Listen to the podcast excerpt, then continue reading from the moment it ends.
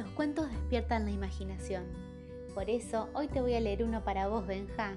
Soy tu tía Cami de Argentina. Orieta la motoneta. Ni moto ni bicicleta. Reparte llena de euforia su carga de zanahoria. Hola, Susi. ¿Qué frenada? ¿Por qué vas tan apurada? Es que ando con retraso. Frené para darte el paso. Se esconde la gata Lola y le hace señas con la cola. Pasan dos en bicicleta y observan la motoneta.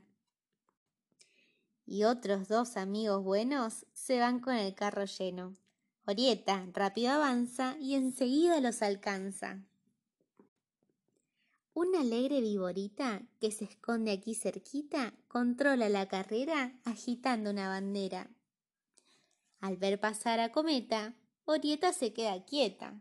Le basta verla pasar y sabe que va a ganar. Y aunque es tarde, poco importa. Primero entregan la torta y ya vuelven a partir porque es hora de dormir.